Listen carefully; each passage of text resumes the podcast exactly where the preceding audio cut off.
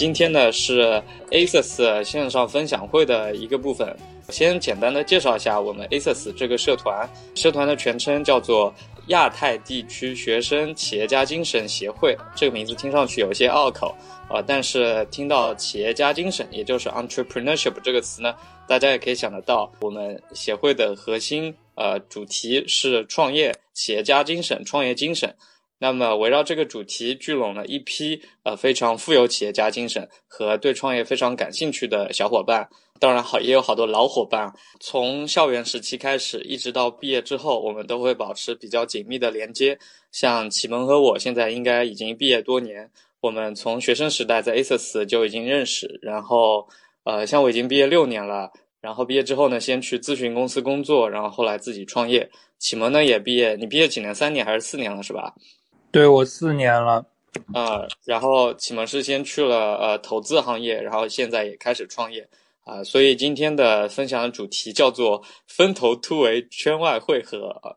启蒙，要不我们先简单的介绍一下自己吧？好的，好的。其实刚刚这个高健学长已经介绍过自己了，然后呃，我也简单介绍一下，呃，我叫孙启蒙，然后呃是一二级呃控制系。专业的，然后，呃，目前这个跟另外两位浙大的学姐，然后一起创业做了一家公司，叫摇滚动物园，嗯，主要是做这个一个 Z 时代的个护品牌。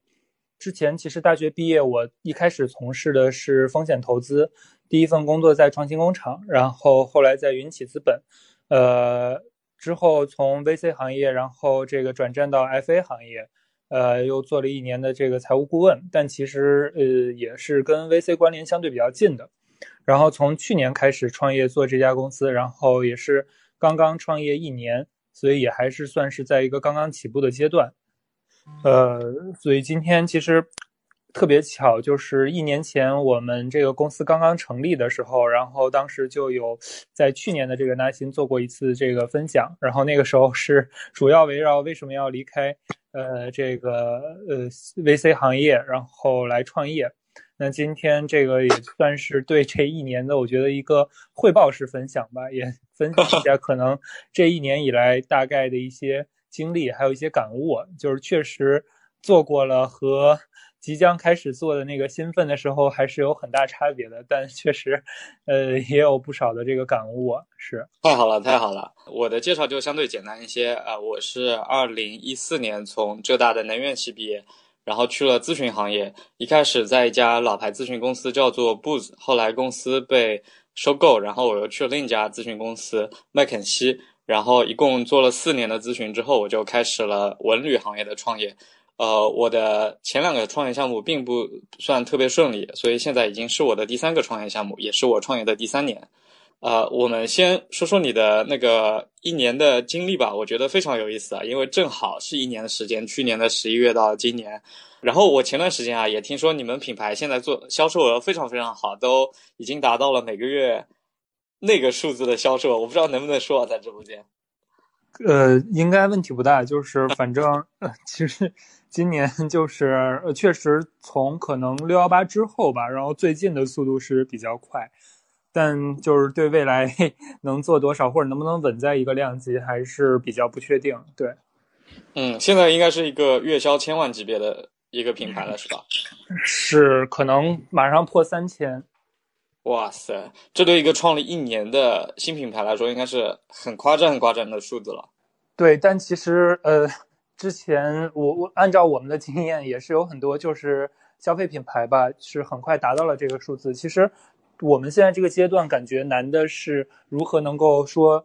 把自己的品牌真正立住。其实我觉得在国内做爆款不是一件非常难的事情，有的时候你可能借一个品或者一个呃风口型机会你就起来了。但如果你要能让你的品牌真正长期沉淀在这样一个位置，能够真正说。我在用户的心里，至少我我第一有复购，然后第二我有品牌力，我有品牌印象，然后第三我再出新品的时候，喜欢我的消费消费者也会买，其实才是一个品牌最难的事儿。对，所以我觉得真正挑战还是在明年后年。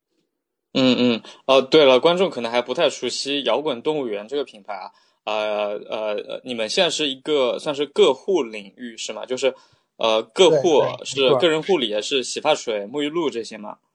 对，其实呃是这样的，就是去年我们在做这个牌子的时候，一开始其实并没有想着说我要做一个呃什么领域或者一个这个个护也好，或者洗护也好，还是护肤也好，其实我们一开始没有想那么多，我们当时就想做一个呃关于 Z 世代的一个生活方式的品牌。然后嗯。当时这个机缘巧合吧，然后第一款产品做了洗发水儿，然后那个时候我刚创业的时候，我只记得到这个六月份，甚至到现在，反正大家说，哎，你们这个洗发水品牌做的怎么样？然后嗯。到四月份、五月份，我们出了磨砂膏身体乳，然后到呃六月份，我们磨砂膏类目一度冲到这个天猫类目的前二吧，然后身体乳类目也能冲，也冲到差不多前二。然后大家开始关心这个，就是说，呃，你你们这个个护品牌，然后现在发展还挺快的。然后，但嗯其实我们马上在十月底、十一月初又会上线我们的三款面部产品，呃，一嗯款卸妆膏和两款涂抹面膜。就其实我们不就是也不是说希望可能最终未来的终局是一个个护品牌或者一个洗护品牌，我们还是希望最终是一个关于 Z 时代的呃生活方式的品牌。只是嗯可能目前我们的产品线也还没有那么多，然后我们的这个时间沉淀也还没有那么久。嗯，哎，你提到了好多次 Z 时代这个词，这是一个什么样的群体呢？你能简单介绍一下吗？对，就是我们自己再去这个这个这个总结这个呃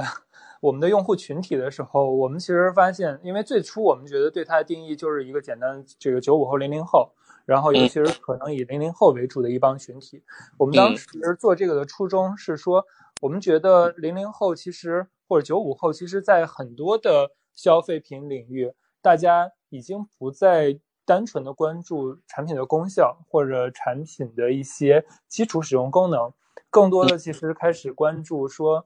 呃，我这个产品跟它有没有情感的关联，有没有情感的互动，有没有共情。所以你会发现在很多消费品领域，比如说喜茶也好，泡泡玛特也好，其实它并不是一个说功能性或者说或者说基础需求满足的特别完美，但它是跟用户是有共情、是有情感关联的。今天比方说这个喜茶和一点点去比，我宁愿去多付可能二十块钱去喝喜茶。其实我觉得这一部分的溢价就是很多用户对于它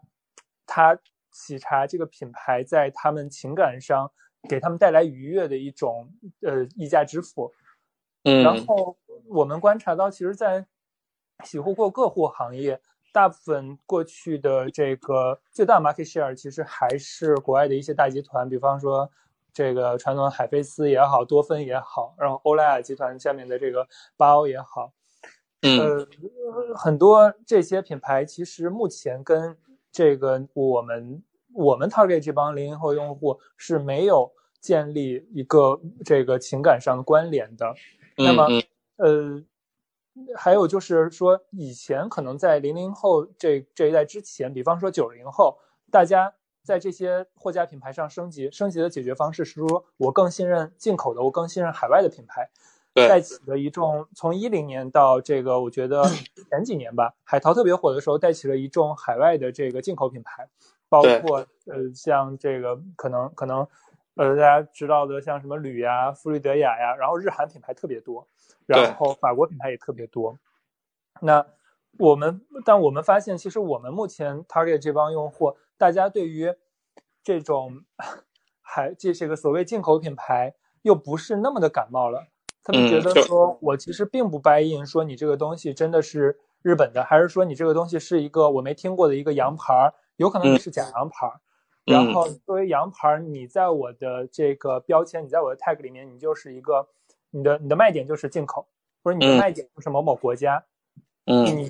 是呃也不会有什么特别多其他情感关联的。所以我觉得这一波新国货的机会，本质上来讲是在消费品中叠加了和很多他们 target 用户情感交互的东西。我我一直在我们公司我们内部去分享说。这个有点特别像这个之前移动互联网，或者说特别像 PC 互联网时代，第一波永远是在做这个基础设施的，就跟消费品里 R&D 一样，就是我满足的是这个基础的需求、基础的架构，但一旦这个这个这个基础架构单搭建完整了，你就会发现移动互联网时代冒出了特别多产品经理，他们在做的是什么？他们其实在做的是用户交互的事儿。对，中国基本上在过去的十这个几十年吧，没有自己特别强势的品牌，他们也很多是在做这个很多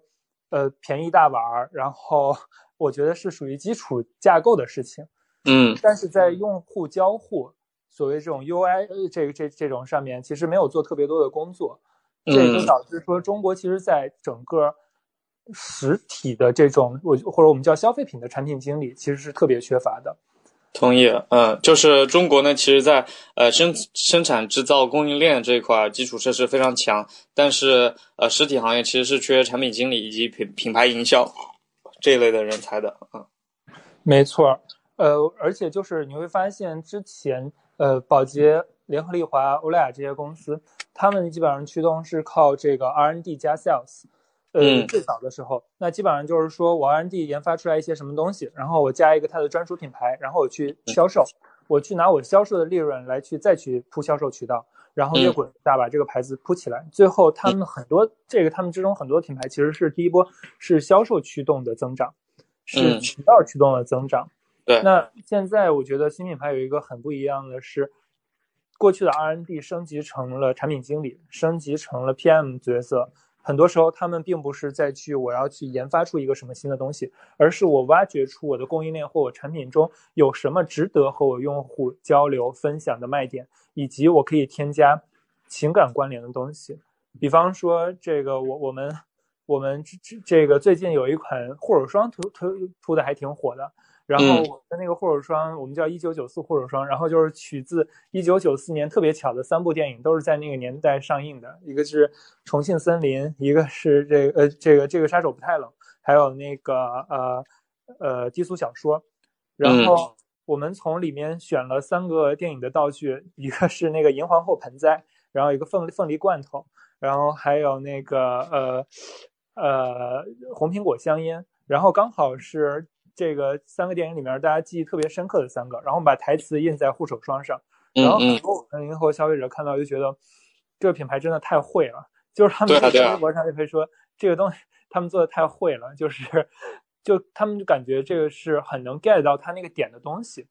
嗯，但是你们是怎么想到这些点子的呀？我也觉得很有意思。靠我们的产品经理啊，我们产品经理现在招聘全都是大学毕业生，然后就是他们就是最真实的用户，都是九五后，然后。都是既用特别贵的这个这个 Lamar 啊什么的都用，然后贵妇品牌都用，但同时他们又很喜欢这个一些可能低价好玩然后有趣的东西。我觉得就是对他们同龄的消费者足够了解，然后有 idea。嗯，你在这个团队中是什么样的一个角色呢？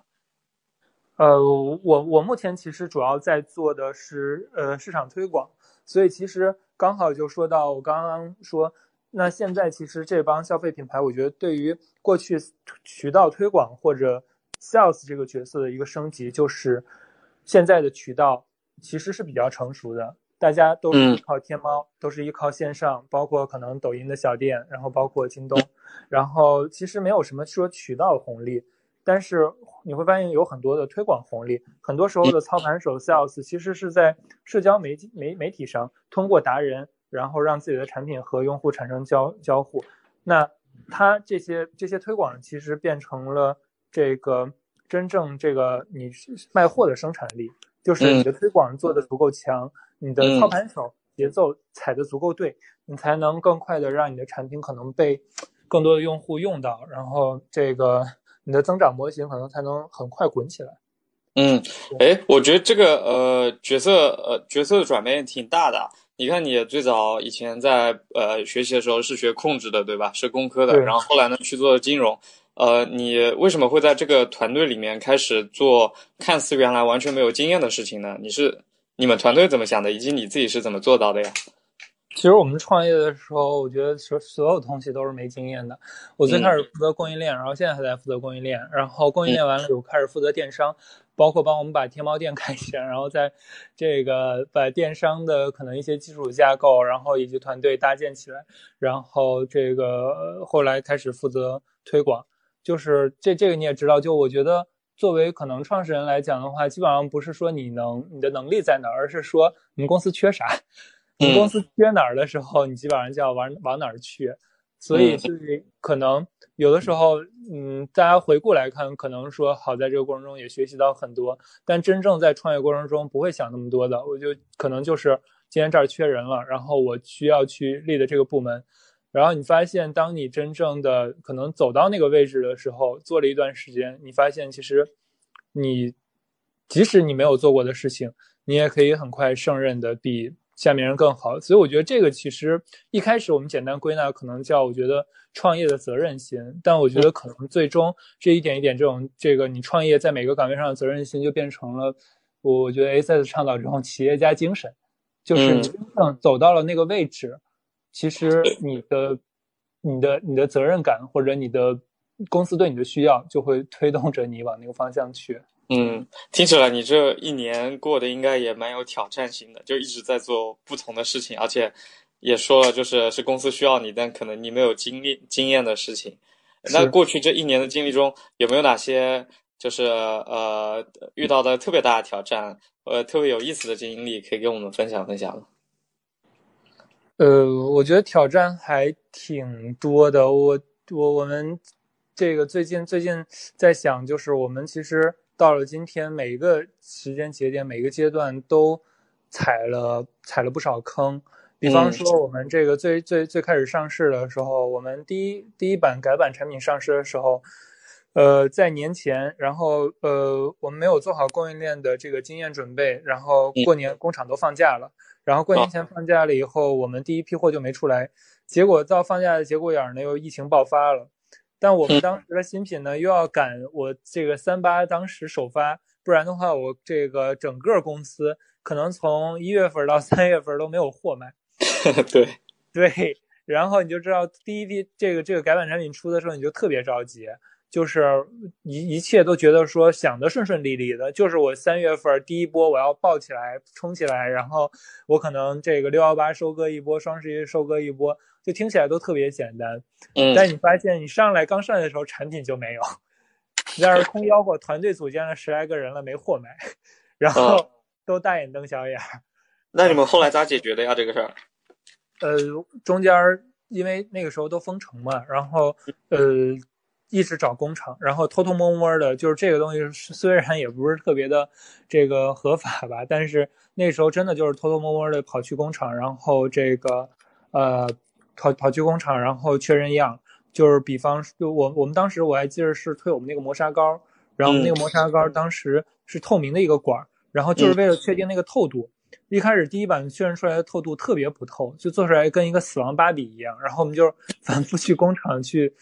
这个确认那个透度，然后把透度最终确认完了以后，然后工厂的工人那个时候又又都都在外地不上班，然后拉。他们可能就是当时一些这个在上海那个我们的工厂都在奉贤，然后奉贤附近的这个工人，然后给我们单开一条线，然后帮我们偷摸生产，然后生产完出来了，好不容易拉到杭州仓了。那个时候我记得我还当时跟我好多杭州朋友交流，说你们是怎么解决发货问题？就是都解决不了发货问题，然后所有的货基本上都要等到可能除了江浙沪啊江浙沪之外的货，基本上都要等到一个月之后才能收到。然后就挨个给我们这个已经售卖出去的这些用户，呃，打电话，然后我们及创始人打电话，然后安抚，然后这个这个，我觉得反而这个过程让我们接触到我们的一些消费者，然后我们才知道我们消费者原来是这样的人。我们当时打电话一半电话打不通，啊，为什么呀？打不通就是因为这个有一半的电话都是这个小孩的这个呃家长。然后或者就是说那个小孩他那个手机，然后经常不让 不让开机，就是多大的小孩？我们好多用户是十八十八岁以下的。哦，就是以前我们没有想到我们的用户这么年轻，我们一直以为我们的用户一直是十八到二十五岁。嗯，因为天猫能显示的这个用户年龄标签就是最低是十八岁，它不会显示十八岁以下的。啊，然后我们打过去电话，好多是家长接电话，然后说。哦，那个谁谁谁谁不在，最近那个啥啥，然后 我们才知道原来我们的用户这么年轻，然后特别有意思。对，这个太有意思了啊。嗯，对，然后反正就是说，就是确实中间有不少这种类似的这种坑，然后呃，让我们觉得，哎，之前要是这个早就想到这个东西，怎么就怎么怎么样了。但是其实你返回去看，就是到现在，我觉得也就无所谓了，因为有些坑就是你要必经的，就是你不踩那些坑，你可能也要踩一些其他的坑，嗯，所以都是踩坑踩过来的。嗯，那现在站在这个一年的这个时间节点上，然后往回看过去一年所做的事情，你觉得这个项目的进展目前符合你当时就去年这个时候的那个期待吗？预期和期待？我觉得，其实说实话，因为是第一次创业，我在去年做的时候没有说特别大的一个期待，就我当时也没有觉得说这个项目我们真的能很快的做起来。我当时一度想过，就是到中间，比如说我们融的钱烧完了，我们该怎么怎么办？就 是你当时是怎么想的？我想知道答案。啊，我当时我当时想的这个，如果要是烧完了。然后我们就找一个成熟的消费品公司，再去学习学习，先去打工，再来创业。嗯嗯。哎，我真是觉得，我就是我觉得这一点我还是很佩服你的，因为其实从那个时候我刚创业的时候，我就一直比还是比较。这个担惊受怕这种很害怕的状态，就是也是担心说，因为我们一开始有拿投资人的钱嘛，就很担心说这个钱如果烧完了，我们事儿没做出来，那我这个我自己该怎么办？包括现在肯定有的时候也会担心，就是嗯，前前我觉得前半年吧，其实都是很焦虑的，就是如果真的烧完了该怎么办？但我觉得到现在就是可能一年了，我我现在就是会看的比较开，就是说。即使这个事儿到最后因为各种原因可能没有做的特别好，我觉得就是这样的一个学习成长经历对我来说也是我我觉得有非常大价值的。就是我觉得基本上不会就是 说呃内心再去有那种没自信的感觉了。对，嗯嗯，对你刚刚说到那个。我突然想起来，我们上一次见面，我们上一次见面聊天应该是两个多月以前，是吧？然后我当时跟你聊了，因为我当时项目也不太顺利嘛，我说那个要 你不是 推荐我去那个那个啥元气森林上班嘛，对吧？我觉得去那个一个更加成熟的那个创业公司学习一下。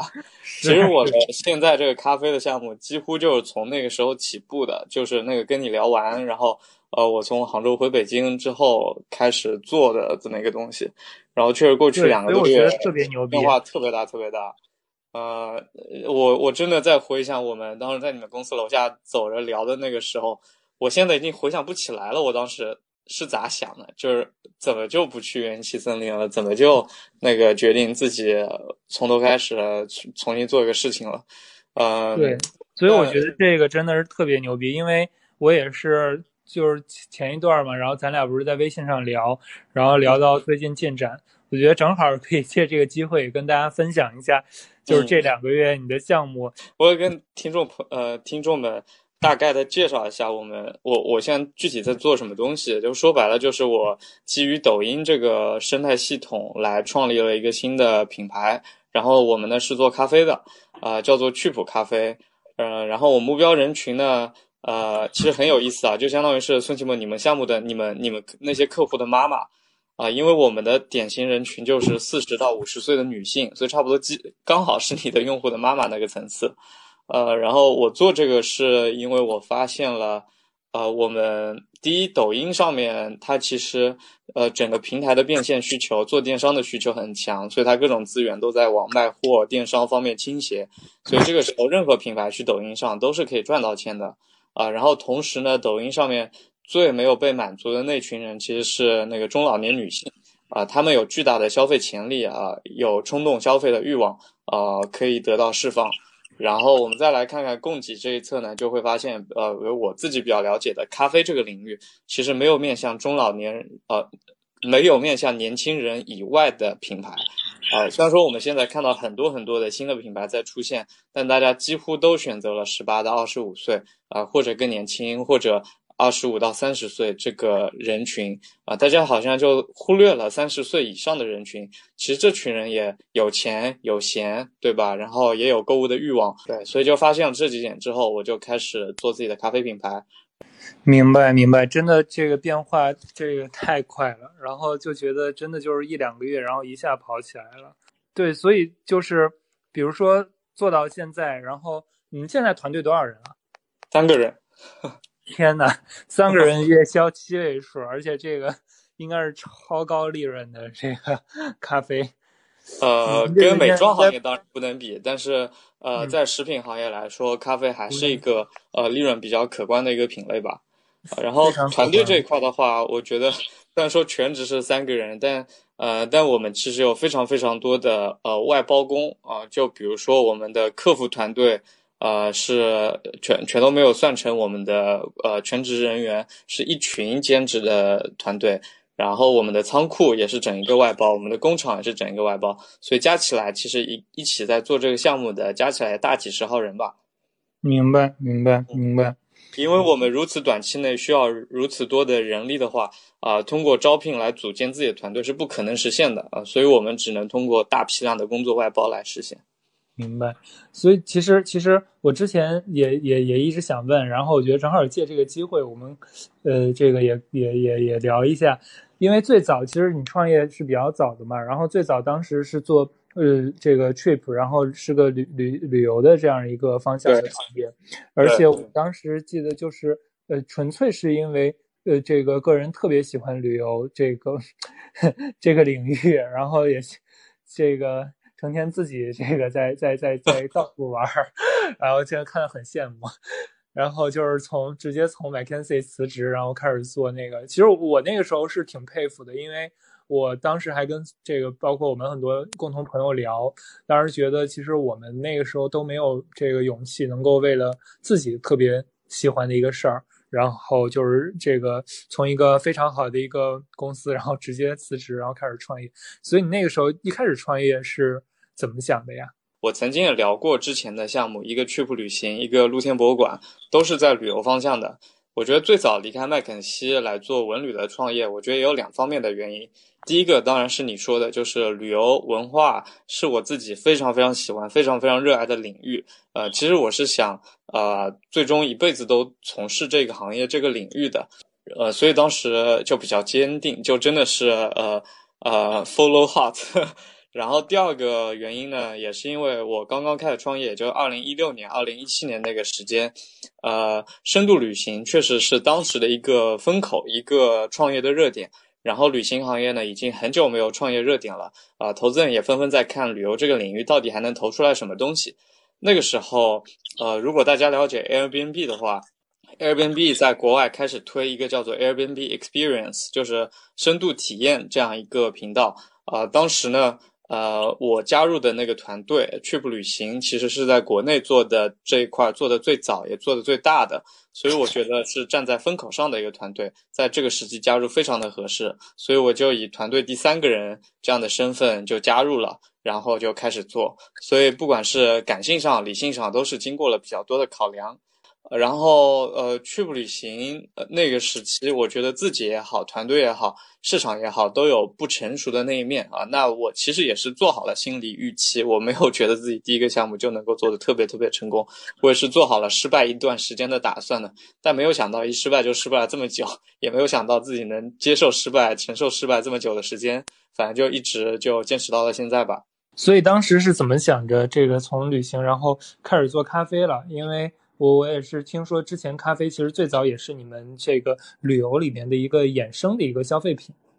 对，呃，其实我做完 trip 旅行之后，哦，不是呃转型换方向嘛，还是选择了一个呃旅游领域的一个新的方向，就是做旅游音频。呃，我那时候做了挺多语音导览啊，然后知识付费啊这一方面的尝试啊，但总归还是在旅游这个领域啊。然后呃，直到其实到了今年初，我才决定要暂时的离开旅游领域，然后探索其他方向的机会。呃，一个原因是因为疫情啊，疫情在二月份、三月份的时候真的是让我完全惊呆了。呃呃，我我就觉得旅游行业几年内都不会好了，一定会经历一个大衰退。在这个时机，连存量的盘子都难保的情况下，很难做出一些新的东西啊。所以我觉得，呃，旅游这个行业接下来两三年可能都没有什么可做的，所以一定要快速离开这个行业。啊，第二点，呃，也是我身边的一个朋友启发了我。我我那位朋友是也是位非常非常优秀的创业者，非常非常热爱教育行业，他有着自己的教育梦想，所以他一直在国内，呃，目前最著名的一家教育创业公司做 CEO 的助理，啊，就是你刚才提到的，在一家更成熟的创业公司学习这样一个阶段，啊，然后，呃，今年他也离开了他深爱多年的教育行业。我跟他很深的聊了聊，啊，他说的是，他认为自己会呃一辈子在教育行业来呃来来创业来做一些事情，因为这已经认定是他最喜欢最有激情的一件东西。但是呢，啊，现在不是做教育的最好的时机。啊，以及说教育其实是一个入门门槛很低，但是天花板很高的一个行业啊，然后需要更多的资源积累才能做得好的一个行业，所以他现在决定去呃追逐一些更热的风口、更新的东西啊，真正的学一些东西，可能会在几年、几十年之后再回到这个教育行业。所以我当时想了一下。就是我觉得跟我的心态非常像啊，我现在还是觉得可能几年、几十年之后我会重新回到旅游行业，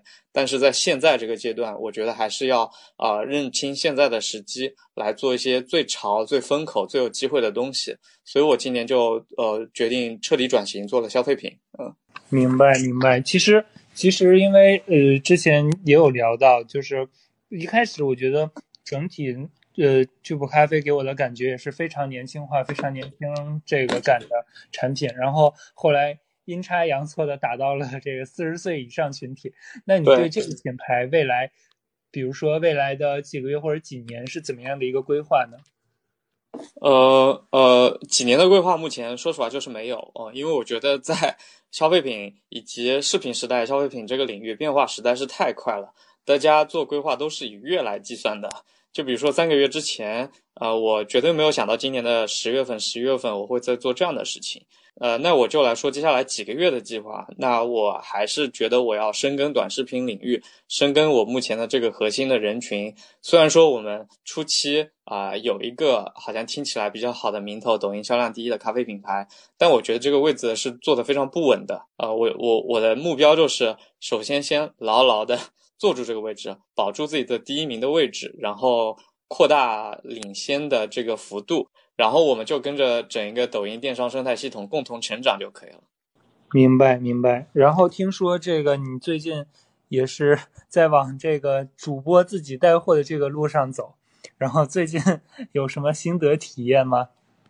对我，我我我其实那个昨天也正好在跟一个做消费品朋友聊视频还有短视频商业化的这个点，呃呃，我我觉得呃像呃你现在也在做市场推广嘛，我觉得在短视频时代做推广，那真的就必须与时俱进。呃，虽然说我过去两三个月我们的咖啡卖的还不错啊，我们是用短视频这样的模式在卖。但是我也看到，就新的趋势，就目前更加火的是短视频加上直播或者纯直播这样的形态啊，包括直播这种形态，它也在不停的演进。李佳琦、薇娅的这样的直播间已经不可能诞生下一个了，再下一步可能是各种品牌的直播间。所以我就呃在自己探索吧，就作为一个品牌，应该怎么样通过直播来啊真正卖出去东西吧。然后在这个尝试的过程中啊，我觉得最好的尝试方法就自己上。所以我上个礼拜已经开了自己的第一场直播，然后这周、下周也都会不停的去尝试直播。明白，明白。希望你这个到时候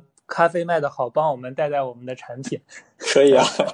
我到时候可以，我到时候可以出一个母女套装。好的，好的，好的。一家人叫齐齐整整，咖啡磨砂膏。可以的，可以的，联联名一波。对对对对对，哎。然后呃呃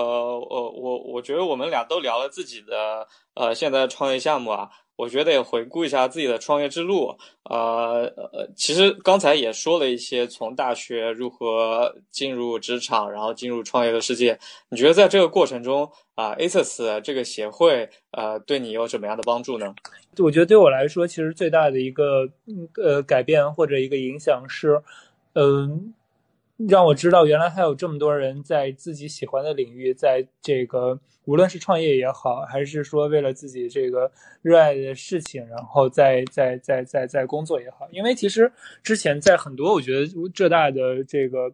同学眼里吧，或者包括在在我的眼里，我一直觉得说。这个大学毕业找一份这个很体面的工作，然后尤其是我那个时候也是这个咨询协会的嘛，然后就是觉得哎，要么做咨询，然后要么做这个可能呃一些很 fancy 的，比如说去去去去这个快消品公司，然后或者是去投行，就都是一些可能觉得啊，我毕业以后一下子收入就非常高，然后过得很 decent，但是其实到了这个 ASS 之后，给我打开了一个这个新的大门吧。我觉得其实我们的职业选择或者我们未来的路有很多，然后而且绝大多数路是你在大学的时候可能从就是大学时候的认知看不到的，或者说自己不敢去想的，所以到最后大家都会被一些别人想要的东西所影响，变得大家都觉得哦，我也要那个东西。就是大学，我觉得有一件事情是，呃，这个这个，我觉得很普遍的现象，就是大家的这个呃个人规划也好，或者说个人的这个期望也好，都是很容易被其他人所引导的。就特别像这个小朋友，这个别人有一个什么东西，就我也要，然后别人说这个东西好，我觉得它也好，因为我觉得大家确实可能在刚上大学，或者说在读书期间。嗯，是嗯，没有去就很很很少有人吧，或会对这些问题去做一些深度的思考。一方面是可能，呃，这个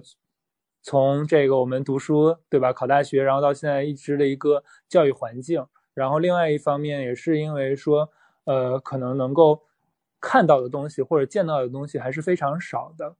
所以我觉得这一点是 ASS 对我这个影响特别大的，所以包括我之后的其实很多选择都跟我的大学同学会不太一样，嗯，对，然后会我觉得更加的从我自己觉得对的方向来去考虑问题，而不是别人觉得哦这个事情是好还是坏，对，嗯，我同意，我同意，呃，我觉得我被你这一点提醒了，就是我也在回想自己的大学生活。呃，我我觉得 ASS 对我来说就好像是一座桥梁，桥梁的一端呢是创业的这个圈子，因为我本身是 ITP 的，对吧？然后身边很多创业的人，呃，有些是非常草根的创业者，非常坚定的创业者。然后另 ASS 的这个桥梁另一端呢，连接的是那一批啊做金融、做管理、做咨询的人，就是商商优秀的商科生。这两个世界原本可能是毫无关联的，但通过 ASS 这一座桥梁就给联系到了一起。同时可以看到两边的人分别是什么样的生活方式，什么样的精神状态，然后会有什么样的收获，得付出什么样的东西。在其他方面呢，又可以看到从事学术的、科研的，甚至从事政治工作的。同学朋友是一个，他们生活在什么样的世界？所以确实，ASUS 是一个挺长眼界的地方。在大学时期还比较迷茫，不知道自己想要什么东西的时候，在这里能够看到非常多的选择，然后帮助自己做出自己最后的选择。我们都说了这么久的 ASUS，，那啊，哎，我们今天那个 A 四主席王宁是不是也在线上？要不不如让主席来介绍介绍。好，谢谢两位学长给我们带来的分享，然后。那么接下来就开始我们的 Q&A 环节。我之前这边也收集到了一些问题，嗯，就是想要请教一下两位学长。首先第一个是，就是学长们是出于什么样的契机来选择离开之前看起来非常体面风光的行业，然后去尝试，嗯，决定去尝试做一个可能看起来不那么稳定的创业，是什么样的契机使你们做出了这样的选择？我其实，呃。我我觉得，因为因为我自己一直呃，从大学毕业一开始做 VC，那个时候我我记得同这个同龄就是做 VC 的就比较少，所以我其实是比较早接触就是很多创业者的，因为 VC 本身这个行业就是每天都在跟创业者聊天儿，然后包括我这个现在其实嗯很多朋友也都是那个时候认识的这个优秀的创业者，而且一直在创业。然后我记得我刚入行的时候，这个。呃呃，我我当时的这个老板，然后又跟我说说，嗯，这个我们因为那个时候在创新工厂嘛，然后每天见的都是很多这种天使轮的这种创业项目，然后他说我们这行业可能不像这个其他的这个行业，咨询行业或者同行行业见到的都是那种特别牛逼高高在上这种大公司老板，然后但你见到的都是一帮这个特别有勇气的人，就是。呃，创业者，尤其是这种早期创业者，一定是这个世界上最有勇气的一帮人，因为他们这个敢于去跳出自己之前的那个舒适圈，然后真的去尝试去创造自己一个自己觉得有这个梦想或者有有有可能的事情。然后那个时候我其实还是挺触动的，但其实也知道就是。呃，在这个呃 VC 做，很多时候是见证者，然后并不是一个说我真的在去体验或者或者或者 感受这件事儿吧。所以其实，在这个 VC 的前两两三年吧，我一直是想创业，但觉得可能还没到那个时间点，还没到那个契机。然后直到去年的时候，我是。这个当时是我觉得，我记得是当时读那个菲尔奈特一本书吧，叫《写狗》，然后就特别触动我，就是，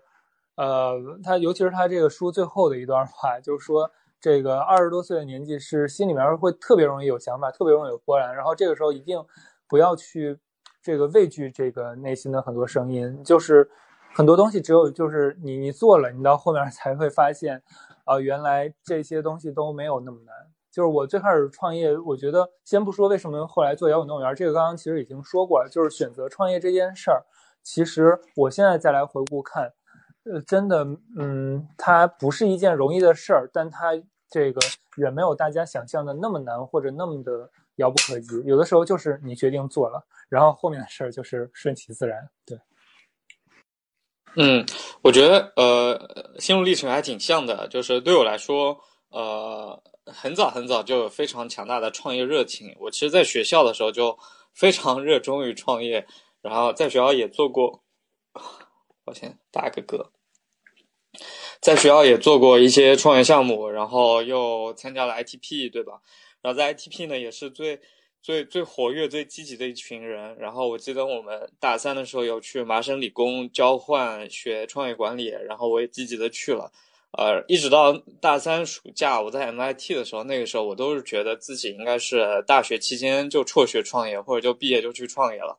但是我觉得我在海外交换的期间，那个经历还挺改变我的。我当时在 MIT，我们是和 MIT 的一群 MBA 一起在做这样的创业练习训练营。那呃，我发现自己和他们的差距真的是太大了。就对方一般都是在比如 Facebook 呀这样的公司工作了几年，然后再去 MIT 念商学院念书，啊，我就觉得跟他们比起来，就我真的什么都不会，就别人就特别专业啊，做事情特别有套路，啊，然后人也很成熟。然后呃，朋友啊，资源，各行各业的资源比较多，所以那个时候我觉得给我自信心有非常大的打击。我就觉得一个小毛孩子做啥事儿都不会，我也得先去学习几年。所以从大三夏天我从 MIT 回来开始，我就开始去实习。呃，其实是非常晚才起步，什么去咨询做 PTA 啊，去这儿实习那儿实习，后来就进入了咨询行业。呃，然后在咨询的这四年，我其实很喜欢咨询行业，这份工作真的还挺棒的，我做的也很开心。但我觉得还是无法压抑心中日益增长的创业热情，所以就是到了第四年的时候，实在就是忍不住了，就是开始看身边有没有什么有意思的创业项目可以去自己参与的。呃，然后看了几个项目之后，就觉得旅游这个方向是我自己既喜欢，然后呢又在风口上看起来是个不错的机会。然后团队呢也正好就几个人啊，有了成型的呃有了团队有有成型的业务，但是又比较早期，我觉得比较适合我，我就这样的契机下就加入了。我觉得就选择创业也不是一个一次性的一个契机的问题，而是选择的一种生活方式。呃，也是这么多年，不管自己在学校也好，在呃在社团也好，然后在工作岗位上也好，看到了那么多的优秀的创业者，了解了他们的生活工作的状态，啊，觉得那种状态是我比较喜欢的啊。那相比于，比如说在上海的一个高级白领的呃工作状态啊生活状态，我觉得还是一个呃充满活力的创业者更加适合我。所以我觉得这几年呃就虽然也不咋顺利，但一直在创业，这个内心还挺坚定的。就是在分享的过程中，听到两个学长讲了自己选择的这个创业的领域，然后现在其实可能非常多的同学可能心里面都会有一颗创业的种子，但是在选择创业的项目上。就是可能会更多的遇到一些失败，然后想问一下学长们是在创业之前是如何考量这些项目到底值不值得去投入，并且如何选择自己将要投入的领域的？呃，我觉得这真的是一个技能问题，就是如何选择项目，呃，对吧？这这真的就是创业技能，这个就是要去学习的。呃，你可以在 ASUS 和我和孙启蒙和其他创业学长多多交流，呃，因为创业真的是一个技术活嘛。呃呃，我我包括 ITP 上那么多课也不是白上的，是吧？你如何分析一个市场机会？如何判断竞争态势？如何觉得这是一个合适的进入的领域？啊，你还是要去学的，不是凭着满腔热情就可以成功的。这个里面有很多书本上可以学到的知识，也有很多需要从实操中学到的知识。我觉得能做的就是多学，以及多和优秀的创业者聊天。嗯，对，其实我觉得就是。呃，虽然大家听起来说创业好像都是这个很有激情、很有热情的，但我觉得，呃，就是大家看到的这个九死一生，其实背后都是有非常我觉得多的呃这个，我觉得技术工作要做的这一点我特别同意，就是。包括我们自己，其实，在选每一个产品，我要选什么样的类目，我的竞争对手是谁，我在里面的机会点是什么，我这个机会点能够挖掘的我潜在卖点是什么，我这个品上市之后怎么推广，我的节奏是什么样的节奏，未来这个品的最终的定位是什么，我大概在我这个市场里面能做到什么样的一个 market share，就这些东西其实是都要经过严谨的分析和思考的。这一点，其实，在创业里面，甚至要比。要比咨询和 VC 要做的更加的详细复杂，因为 VC 和这个咨询，你还是在去分析别人的项目，你还是在看别人做的事情，但这个事情是你分析好以后，立马你的几十个员工就要在这个方向上去干的，你做的任何一个决策、一个决定，都会影响每个人接下来的工作，以及可能你公司最后的这个存亡，所以其实真的是一个这个非常 技术的活儿，我觉得。不管在哪个行业吧，我觉得都是要考虑的非常详尽的。然后我觉得关于失败是这样的，就是即使很多时候你已经想的非常的详尽了，但还是会有各种各样你意想不到的问题。然后我觉得很多时候确实是这个没有办法去避免的。但我觉得在这个尽全力做的这个过程中，我觉得忘记失败这件事儿就好了。其实即使是在做的不顺，或者说。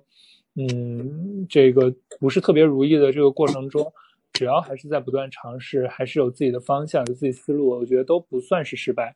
对，只有放弃的失败，失败。对，在在失败这一点上，我我想做一个补充，就是呃，我我我承认每个人的那个风险承受能力和风险偏好都是不一样的。我现在比如说回到我大学毕业的那个时间，让我重新做选择。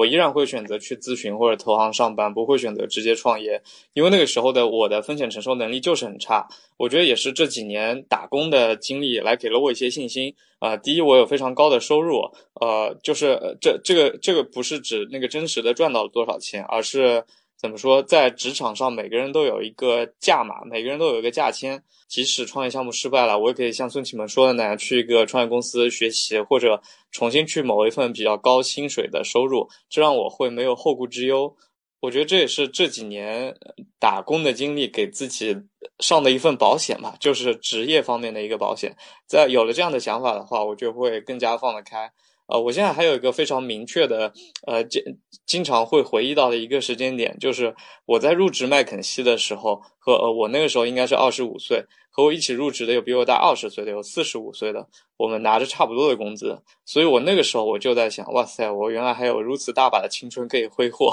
我我我去创业，我哪怕什么事儿都干不成，过了二十年，我还是可以回麦肯锡拿到现在这一份工资，现在这一份工作，有了那样的想法之后，我觉得我在外面创业就放得开的多了。那张晨，你最后要不来介绍一下那个呃纳新的情况吧？好的，好的。我们今年的这个纳新呢，将就是呃呃，报名表的话，之后我会在群里面就是持续的去发一下，然后大家之后对我们感兴趣，或者是说有什么问题，都可以在我们的那个 S S Lab Lab Library 的那个群里面进行提问，或者是私戳小助手进行提问。还有像今天的这一期节目啊，我们也会在喜马拉雅和苹果播客发布啊，这些听众。如果有啊浙江大学的在校学生啊，不管你是本科生、研究生、博士生，还是 MBA，甚至 EMBA，你都可以呃关注 ASUS 的报名情况啊。那如果你已经不是学生了啊，你是呃浙大校友啊，好像也是可以报名的，是吧？可以的，可以的，校友我们也非常欢迎。好的，呃，特别是如果你在北京创业的话，那我们还可以相认啊，经常聚会交流。我们上周还在国贸就刚刚聚了一次。关于协会的介绍以及相关的信息，我们会放在本期节目的简介部分。活动群的二维码我也会放在简介部分。然后，如果还有更多的问题，可以在喜马拉雅和小宇宙，呃，给我们留言，我们会积极的关注、评论和回复。好，那我们今天的节目就到这里吧。好，辛苦两位学长。呃，也谢谢大家的收听。嗯，谢谢大家的收听，那我们下一期分享会再见，拜拜，拜拜。